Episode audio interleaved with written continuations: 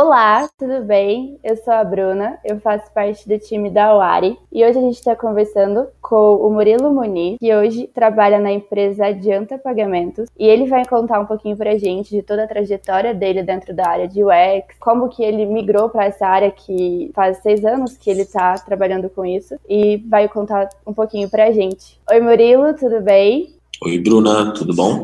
Tudo certo. Então começa contando pra gente, Murilo, você estava contando um pouquinho que veio da área de tecnologia, que trabalha com, com UX já faz algum tempo. Acho que o pessoal tem bastante dúvida nessa parte, o pessoal que migra direto para essa área, como que funciona, quais os desafios que você teve. Conta um pouco como que foi toda essa transição pra gente. Beleza, vamos lá. Vou tentar não ser tão extenso, que hoje em dia eu tenho problema de falar um pouquinho demais, né? Bom, eu Comecei na área de tecnologia há um pouco de tempo atrás, fazem agora 12 anos que eu trabalho só com tecnologia. Quando eu comecei, não tinha essa separação muito clara, muito bem disseminada pelo Brasil em, ah, vamos separar aqui UX, UI, Visual. Era basicamente, tinha web design, webmaster, no máximo um desenvolvedor. Então, na época, quando eu comecei, comecei como web designer, lá dos meus 19 anos. Só que quando você começa como web designer, você basicamente você faz o quê? Tudo. Você pega o site, que na época era isso que todo mundo entendia com tecnologia web, então você fazia é, desde a parte visual até a parte do front-end, executava, entregava, subia, fazia um cafezinho, estava tudo pronto, lindo e bonito. Conforme foram passando o decorrer das agências que eu trabalhei, isso foi mudando um pouquinho da primeira agência que eu era web designer, na segunda, como web designer, comecei a atacar um pouco mais como front-end e na época era muito famoso o falecido Flash, né? Os sites em Flash, animações rebuscadas com 3D e tudo mais. Todo mundo queria, estava na moda, existia o FWA, que era um awards aí de sites do mundo inteiro, que era muito cobiçado, meio que o, o Cannes do design e então eu comecei a, atacar muito mais na parte de front e animação do que na parte de visual. Mas a parte visual foi uma coisa que sempre eu gostei muito. Eu desenhava até meus 15 anos, depois peguei no Photoshop e nunca mais larguei. E até hoje eu gosto bastante, mas você tinha que meio que escolher qual caminho você tinha que seguir, até porque a equipe vai crescendo e você faz tudo, não, não ia escalar muito bem. Conforme fui fui executando os projetos. Eu me dava bem na parte de animação, dava bem na parte front-end, só que eu tinha mais paixão pela parte de direção de arte, né? Tinha os diretores de arte, tinha contato e, e quando precisava da parte digital eu que fazia, o pessoal de offline mandava para adaptar para o digital eu que fazia. E eu gostava mais. Conforme a equipe foi crescendo, foram sendo contratados diretores de arte especialistas e me colocaram para front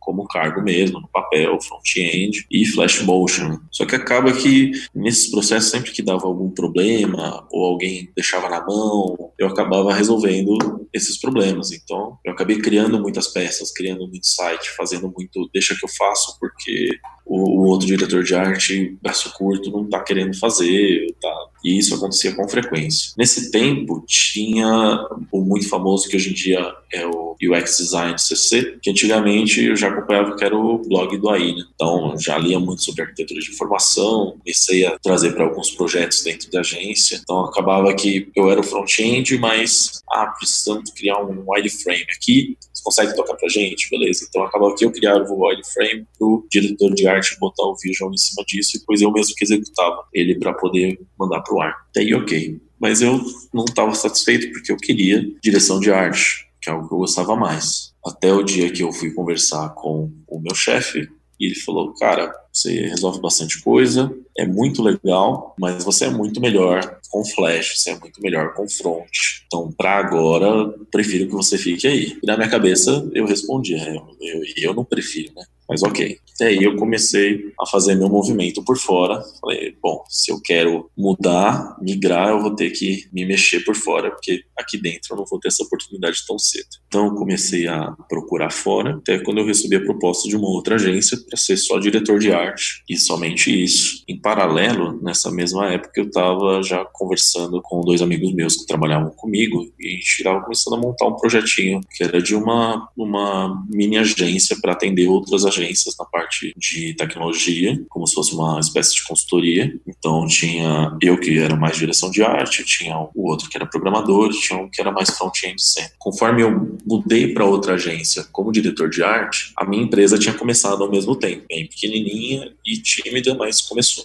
Então eu estava atuando já como diretor de arte, no papel, na carteira, tudo bonitinho. Só que a empresa começou a dar certo. Começou a dar certo, eu fiquei um tempo nessa agência. E aí, quando não conseguia mais tocar em paralelo minha empresa e meu cargo dentro da agência, eu precisei escolher. Então, minha aposta foi na minha empresa. Então, com 23 anos, eu larguei tudo e arrisquei. Bom, esse arriscar durou cerca de seis anos. Então, durante seis anos eu continuei como direção de arte, só que aí no Brasil foi aparecendo muito mais o termo UX, UI, começou a surgir um pouco mais, arquiteto de informação foi sendo colocado na caixinha do UX. Eu fui estudando sobre isso, fui entendendo melhor, conversando com os colegas de mercado, até o ponto que eu falei, entendi, ok, é isso mesmo que eu faço.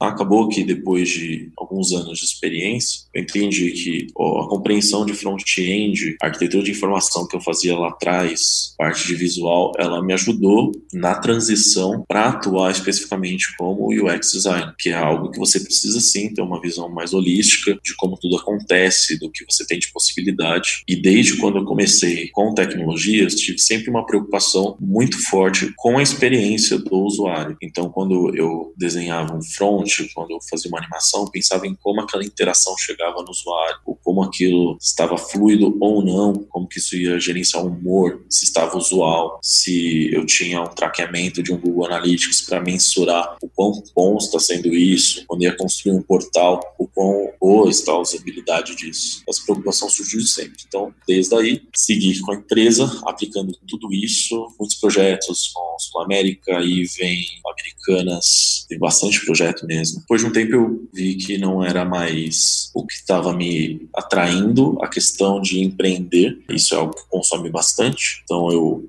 decidi por continuar como UX de uma forma muito mais forte, muito mais preocupada só com esse pedaço, sem ter que me preocupar com financeiro, sem ter que me preocupar em, em gestão da empresa, em captação de clientes. Então eu decidi sair da sociedade e aí eu voltei para o mercado como colaborador e então já com o cargo que eu já exerci há alguns anos na minha empresa, trabalhando como UX designer e até então já passei por uma empresa de esportes de Big Data, uma startup, né? Sempre trabalhei bastante com startups e a última empresa antes dessa foi uma fintech trabalhando com Open Bank na parte de UX designer e hoje em dia em outra fintech agora não adianta trabalho como product designer que nada mais é do que um profissional de UX que tem uma visão desde a parte de pesquisa até a entrega para os devs e você acompanha todo o processo do início ao fim. De uma forma muito, muito resumida, tem bastante história aí pelo caminho. Essa foi minha trajetória até chegar no dia de hoje. Sensacional, Murilo. Eu imagino que esse período de empreender assim te trouxe muito aprendizado, não só para a área assim, mas para a vida profissional também, né? Que você acaba que ter uma visão de tudo um pouco ali do que está acontecendo. Parabéns assim por essa essa iniciativa e por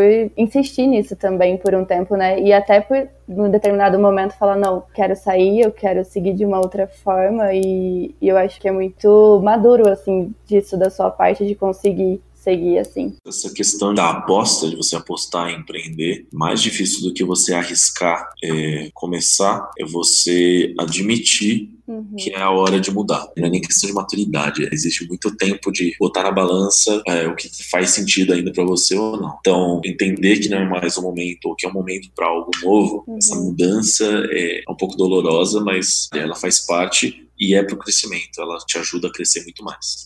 E agora, dentro da sua carreira, no seu dia a dia, dentro da área de UX, conta um pouco qual que é o seu processo aí dentro, o seu dia a dia, o seu time, se envolvem mais pessoas, se é sempre que envolve mais pessoas ou não, ou até algum projeto específico que você queira colocar como exemplo, que serviu de aprendizado para você nessa empresa que você está ou em alguma outra antes dessa. Bom, é, vou dar exemplo desse daqui, que eu. Esse aqui é uma. Como eu disse, eu gosto de trabalhar com startup justamente pelo, pelo quando você pode se envolver sem muita burocracia em uma hierarquia, que não é hierarquia, na verdade, né? Em uma coisa mais horizontal. Então, o mesmo contato que eu tenho com o estagiário, eu tenho com o CEO, e é a mesma conversa, no mesmo tom, sem distinção nenhuma, sem questão de hierarquia, de eu falo mais alto ou não. Isso é bem bacana, então é, eu gosto bastante de me envolver no business da onde eu trabalho não só no que me cabe, mas também ao que me atinge lá na frente. Bom, aqui, quando eu entrei, tinham acabado de mandar embora a última pessoa que deveria ser minha dupla, então eu já comecei aqui e por enquanto estou, por pouco tempo, mas estou como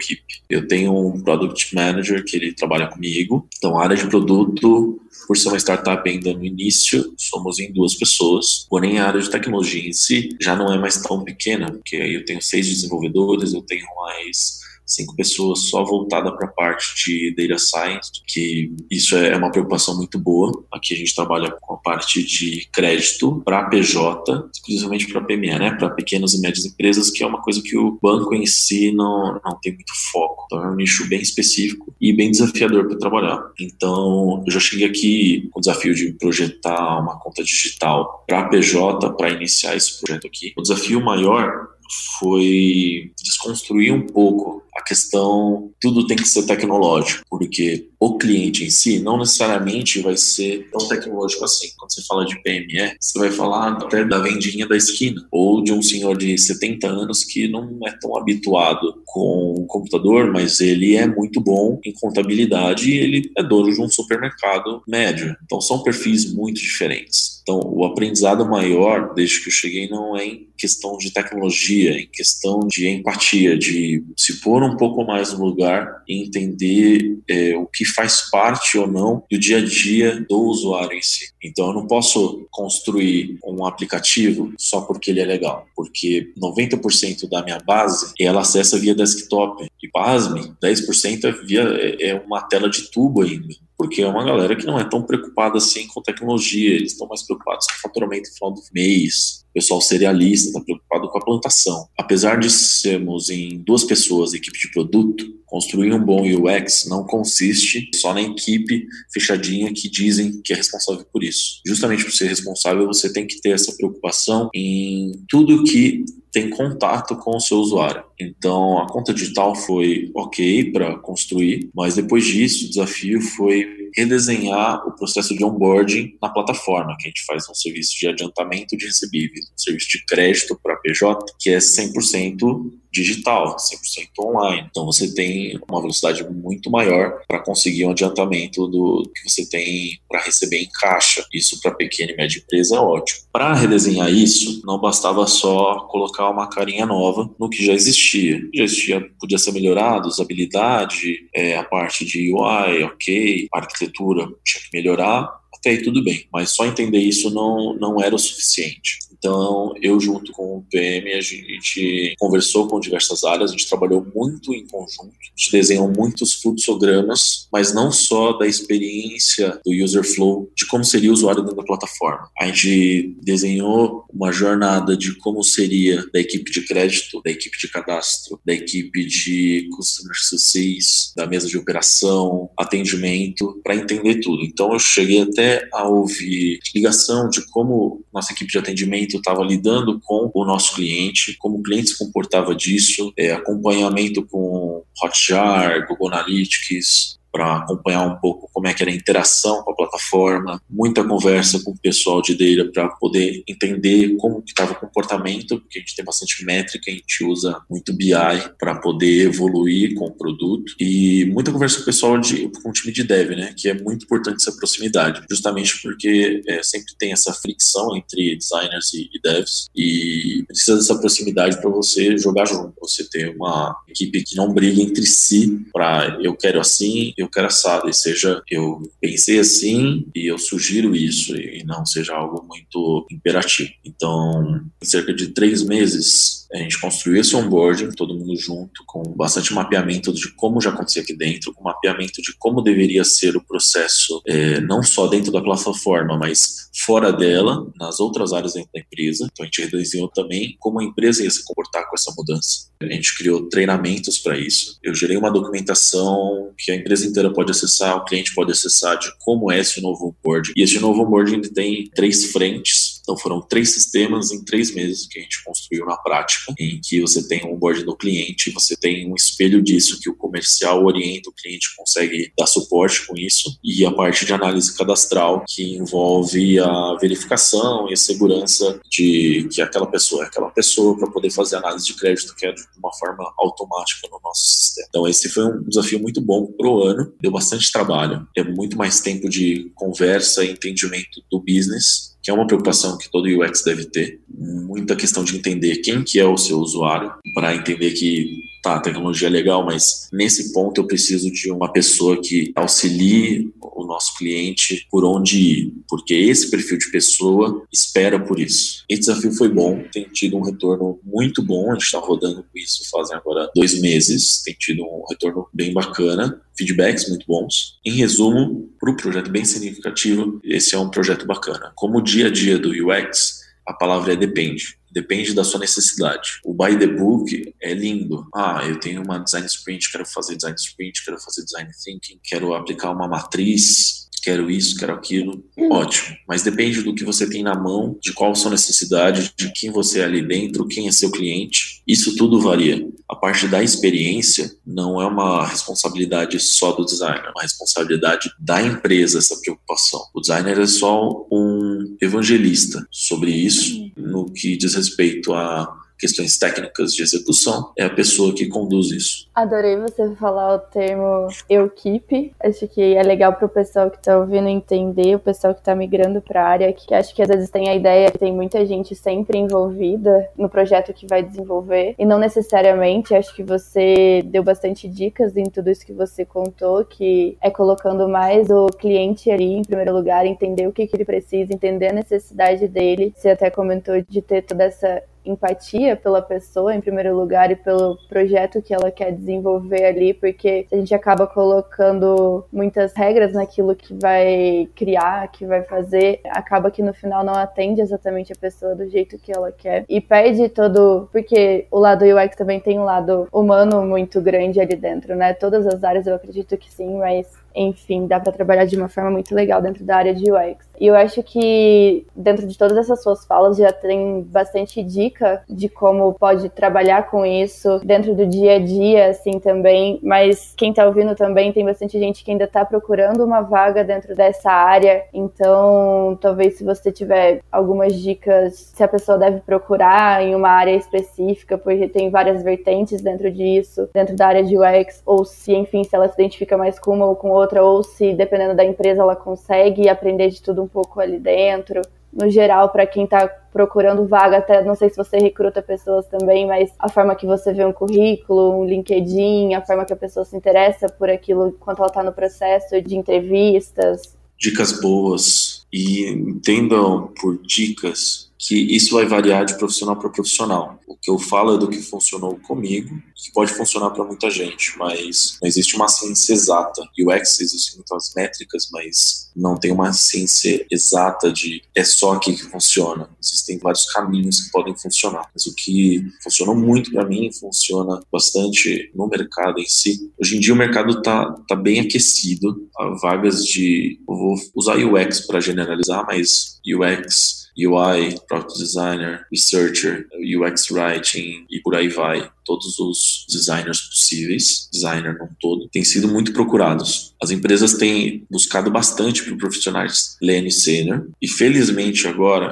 depois de muita luta de quem já é pleno e tem questão disso, começaram a abrir agora muito mais a questão de vagas para júnior, porque o que acontecia? Como foi o boom de o profissional de UX designer vai mudar o mundo, toda empresa quis buscar um, mas como muitas delas tinham um total de zero profissionais especialistas disso começaram a buscar por, no mínimo, pleno e partindo para sênior, e às vezes até vaga de pleno, só que a descrição é de sênior. Então, estava bem negligenciada a questão do espaço para o júnior, da pessoa que realmente ela está pronta para começar, ela só não tem ainda as horas de voo para poder se dizer pleno ou sênior. Agora, isso abriu bastante, o que ajuda muito na atuação, na busca por esses profissionais, tem bastante do engajamento. Então, é bacana participar de meetups da área para você se interar sobre como tem sido dentro das empresas. Isso é bastante exposto nos meetups. Você entende o processo de cada um. Conversar com outros profissionais da, da área. Não precisa ter vergonha. Designer não morde. Conversar faz bem. Você acaba trocando experiência. E tem muitas vezes que eu mesmo já passei por isso. Eu achava que eu sabia muito pouco de assunto X. E quando fui conversar com um profissional muito mais experiente, entendi que eu sabia muito mais que ele. Tudo bem você saber mais uma coisa em relação a outro profissional mais experiente ou menos experiente que você. Cada um vai ter seu diferencial. Isso faz parte. Não tem como você saber tudo de tudo. Você vai ser sempre especialista em alguma coisa. Você vai ter algo que você é melhor. No meu caso, eu sou product designer. Eu sou muito mais forte na parte de arquitetura de informação, mas eu sei executar o processo de ponta a ponta. Assim como uma vaga de UX UI, ele espera que você saiba executar a parte de UX e de UI. Mas quando você for mostrar seu portfólio ou como você trabalha, um dos dois vai ser melhor que o outro. Os dois podem ser ótimos, mas um tende a ser melhor que o outro. Isso é comum. Quando o recrutador ele vai atrás do perfil, o pessoal pede muito a questão do portfólio. Como é que eu vejo a questão de portfólio? Portfólio não é dribble, portfólio não é Behance. Aquilo ali é uma demonstração de visual. É bom ter como parte de um portfólio. Então, para mostrar minha habilidade visual, obviamente é legal ter um dribble, ter o Behance. No quesito de que é um designer, ter a preocupação com esse processo. Então, como contratação, o maior apreço que o recrutador vai ter, de como você conta o seu processo, de como você pensa na resolução, de como você pensa em resolver determinado assunto. Porque é isso que te define um bom profissional ou não, é a sua preocupação com o produto em si. É isso que esperam. Porque a questão técnica de estar tá mais alinhado ou ter um problema de alinhamento são coisas que são corrigíveis muito mais rápido, é uma questão muito mais técnica. Mas a questão processual, você ter isso muito na veia de como vai ser executado, de como você pensa, isso sim pode ser seu diferencial. Isso te define como, beleza, eu não sou só um fazedor de tela, um fazedor de layout. Eu sou um designer, porque não é porque eu cheguei nesse resultado, é porque para chegar nesse resultado, eu pensei, aqui foi uma pesquisa ali, eu testei a usabilidade assim, construí isso daqui pensando na arquitetura dessa forma. Aí sim eu cheguei na cereja do bolo, visual lindo que todo mundo usa. Em muito resumo, para ser um bom profissional, você precisa se atualizar é, constantemente, participar, ser engajado. Não é ficar na zona de conforto de fiz já um curso, fiz um bootcamp, já sei tudo, estou pronto para o mercado, vou ali no meu dia a dia, no meu dia a dia eu executo, entreguei, está pronto. Isso determina você pronto para começar, mas para evoluir você precisa continuar participando, precisa continuar é, entendendo de novas tendências, o que, que vem por aí, ou o que, que andam fazendo em outras empresas. Eu faço assim aqui, legal, mas o que fazem ali na Conta Azul, o que, que fazem ali no Nubank? Participar de eventos, livros, nossa, que tem de livro muito bom, o Riley lança bastante livro de design sensacional. Essa preocupação em não ficar parado, sem incômodo, essa inquietação de sempre aprender algo novo, de evoluir com a experiência, de entender e não ficar conformado só com o que você tem ali, isso sim te define um bom profissional para o mercado justamente porque você sempre vai ser melhor que ontem. Bom, Murilo, é isso. Muito obrigada por todas as dicas que você trouxe, por tudo que você compartilhou, por todas as suas experiências dentro da área, para todo mundo que está migrando, para todo mundo que está conhecendo agora a área de UX e está bastante inseguro com isso. São dicas bem valiosas que pegam bastante detalhes assim e acaba que você consegue transferir uma segurança para esse pessoal que está começando. Muito obrigada por compartilhar tudo isso entrevista aqui com a gente. Muito obrigada por fazer parte do time de mentores também, né? E não tá só ajudando aqui no podcast, mas também no dia a dia com os novos alunos que chegam por aqui. Então, muito obrigada por estar com a gente também. E até uma próxima. Eu que agradeço pela oportunidade. Muito bom é, poder ter o prazer de compartilhar, de dividir, né? É, antigamente era muito complicada a questão de ego nas agências de publicidade, que sempre foi o grande mal de não dividir o conhecimento. Então é muito bom ver que essa nova geração de designers tem essa preocupação em dividir e conquistar. Se todo mundo cresce, o mercado fica muito melhor e é bom pra gente. Então, muito obrigado, papo muito bacana. Espero ter dado uma luz aí para uma galera. Só digo que não tenham medo de, de arriscar. Ter medo do novo faz parte. Utiliza isso de combustível para fazer melhor. E errar é humano. Você não pode deixar de fazer algo por medo de errar. Se você erra, você aprende. E na próxima você acerta. É isso. Muito obrigada, muito obrigada. Até a próxima. Tchau, tchau. Próxima. Tchau, tchau.